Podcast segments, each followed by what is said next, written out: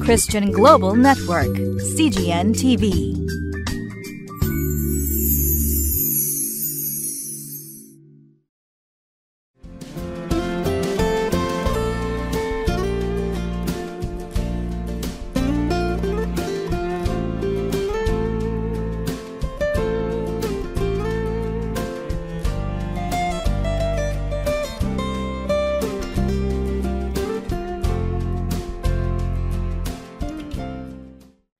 皆さんご機嫌いかがですか？リビングライフの時間です。私は埼玉県にあります北本福音キリスト教会の牧師小西直也と申します。今日もリビングライフのテキストを用いて皆さんと共に聖書の御言葉を味わいたいと思います。今日の聖今日は5月11日そして今日の聖書の箇所は旧約聖書列王記第一の16章21節から34節までです。リビングライフのテキストのタイトルには「悪者の成功は祝福ではありません」と書かれています。このタイトルのことを思いながら御言葉を味わっていきましょう。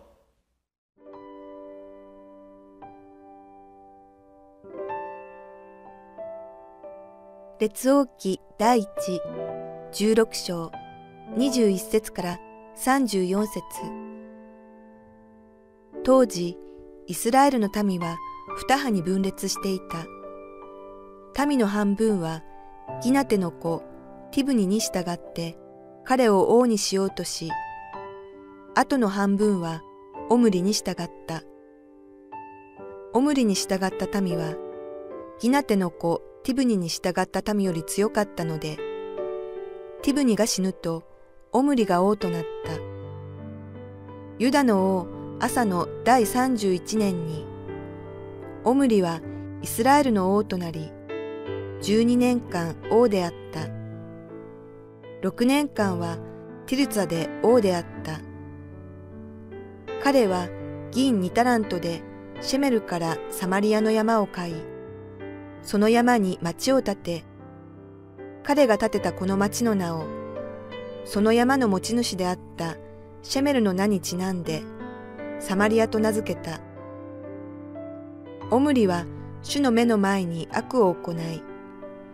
彼以前の誰よりも悪いことをした。彼はネバテの子ヤロブアムのすべての道に歩み、イスラエルに罪を犯させ、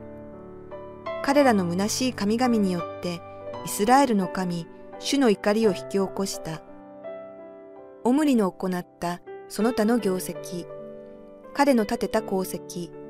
それはイスラエルの王たちの年代記の書に記されているではないか。オムリは彼の先祖たちと共に眠り、サマリアに葬られた。彼の子アハブが代わって王となった。オムリの子アハブは、ユダの王アサの第38年にイスラエルの王となった。オムリの子アハブは、サマリアで22年間イスラエルの王であった。オムリの子アハブは、彼以前の誰よりも主の目の前に悪を行った。彼にとっては、ネバテの子ヤロブアムの罪のうちを歩むことは軽いことであった。それどころか彼は、シドン人の王、エテバールの娘イゼベルを妻にめとり、行ってバールに仕え、それを拝んだ。さらに彼は、サマリアに建てたバールの宮に、バールのために祭壇を築いた。アハブはアシュラ像も作った。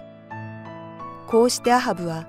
彼以前のイスラエルのすべての王たちに増して、ますますイスラエルの神、主の怒りを引き起こすようなことを行った。彼の時代にベテル人ヒエルがエリコを再建した。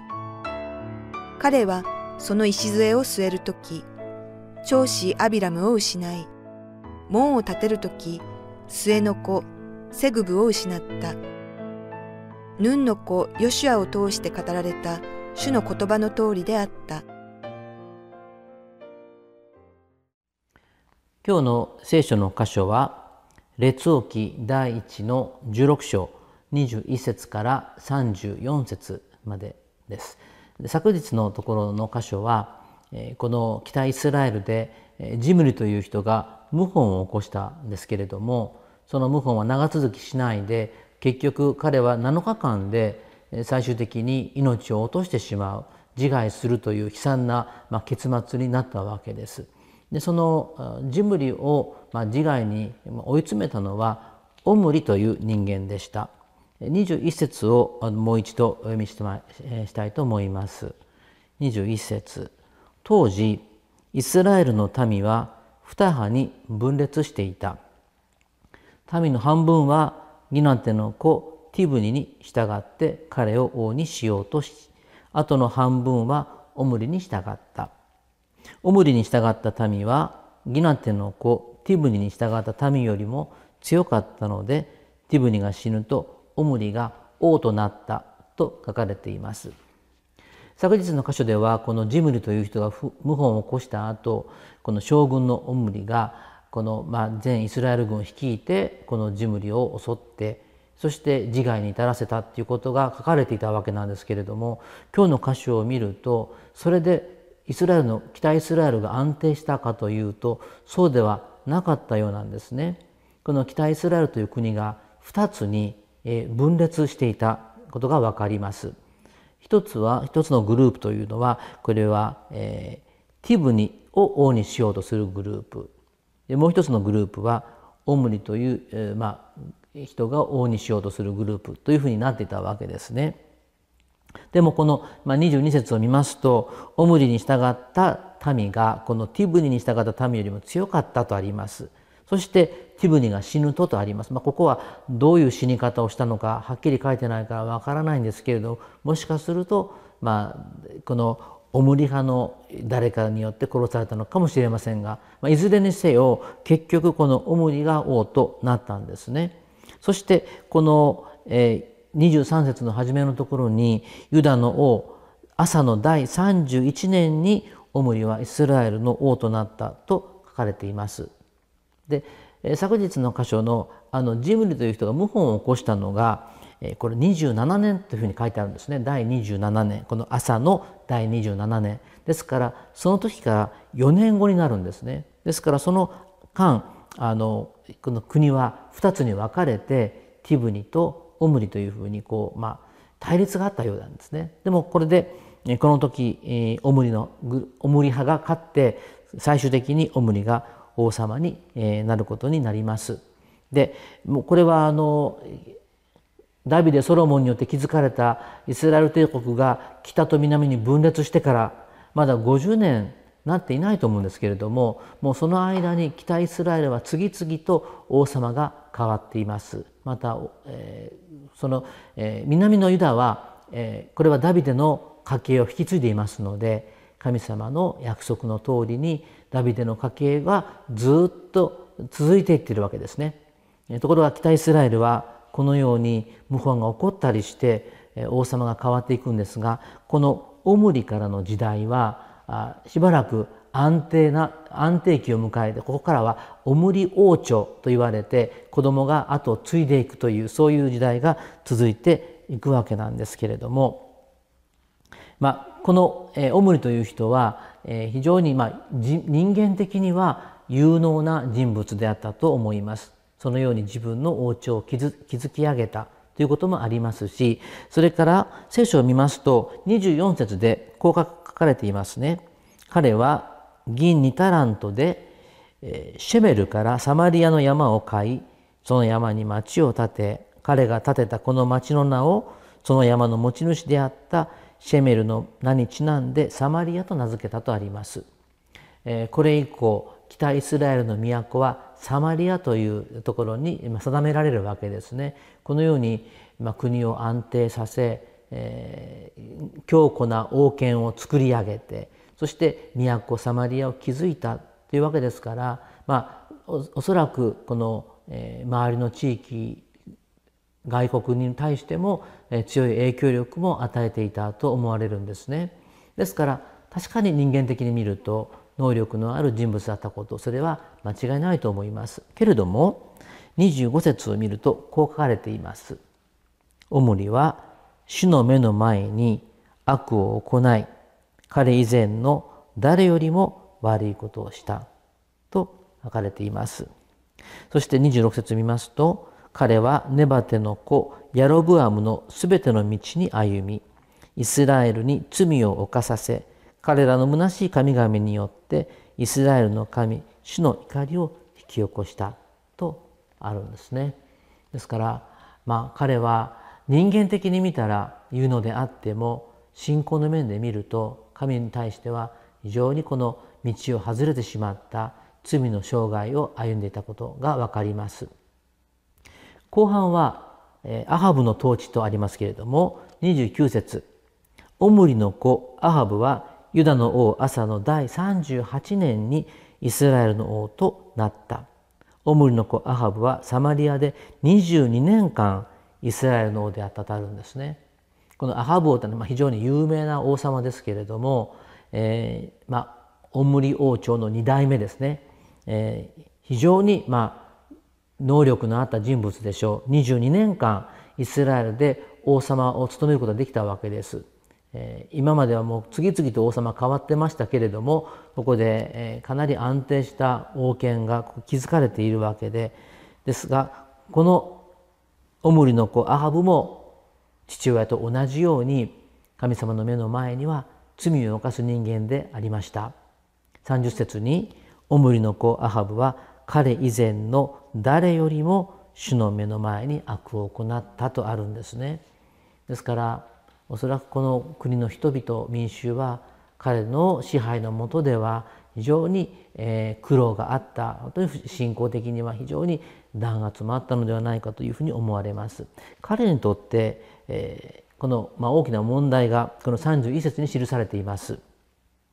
彼にとってはネバテの子ヤロブアムの罪のうちを歩むことは軽いことであったそれどころか彼はシドン人の王エテバールの娘イゼベルを妻にめとり行ってバールに仕えそれを拝んだとあるんですね。このアハブはこの31節のこの言葉が非常に気にかかる言葉ですけれどもネバテの子ヤロブアムの罪のうちを歩むことは軽いことであった罪を犯すことを非常に軽く思っているということですね。えつまり神様に対する本当の神様に対する恐れがなかったということが分かります。そしてこの外国人の女性を妻にめとってしかもその女性が持ち込んだ偶像バールの礼拝を彼自身が行っています。さらには32節を見るとサマリアに建てたバールの宮にバールのために祭壇を築いたとあるんですね。ですから本当にこの時が、まあ、イスラエルにとって、えーまあ、霊的な暗黒時代であったわけですが、まあ、人間的に見ると彼の支配は非常に強力で、えー、この国が、まあ、ある意味では安定していたことが分かります。けれども神様はこの悪を決して、えー、見逃す方ではありません。最終的にはアハブは本当に悲惨な死を遂げることになるわけですね。そのことを暗示する出来事としてこの最後の34節に非常に面白いことが、まあ、面白いと興味深い出来事が起こるんですがこう書かれています。彼の時代にベテル人ヒエルがエリコを再建した。彼はその礎を据える時長子アビラムを失い門を建てる時末の子ゼグブを失った。ヌンの子ヨシアを通して語られた主の言葉の通りであったとあるんですね。これヨシアずいぶん前になります。この時代からすると500年も前なんですけれどもヨシアがエリコを滅ぼした時に、えー、彼はこういうふうに言ってるんですねヨシアは。エリコの再建を企てる者は呪われよ。礎を据える者は長子を失い門を建てる者は末の子を失う。そのことが実は500年後にここで実現しているんですね。つまり神様の支配神様の裁きは、まあ、遅れるようであっても必ずそれは起こるということです。ですから私たちもこのアハブのようではなく神を恐れるものでなければならないと思います。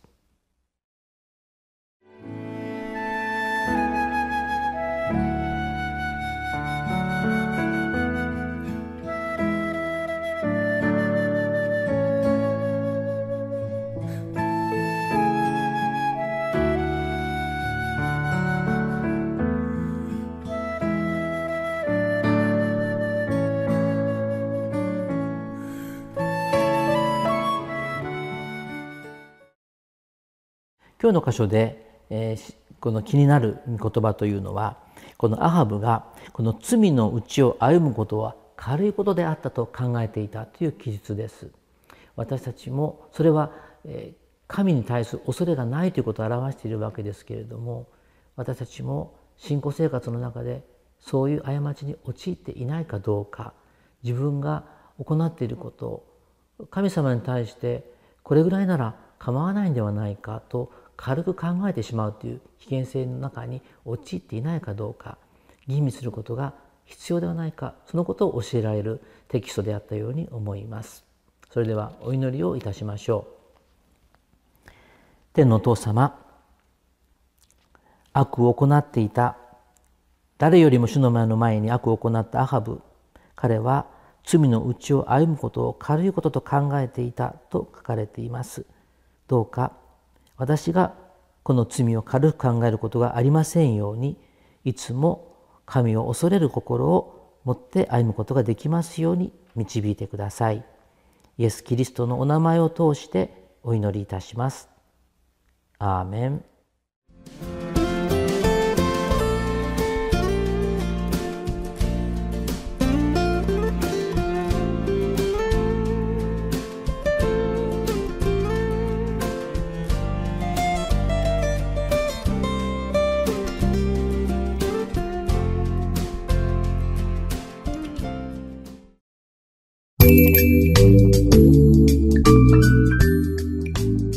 Christian Global Network, CGN TV.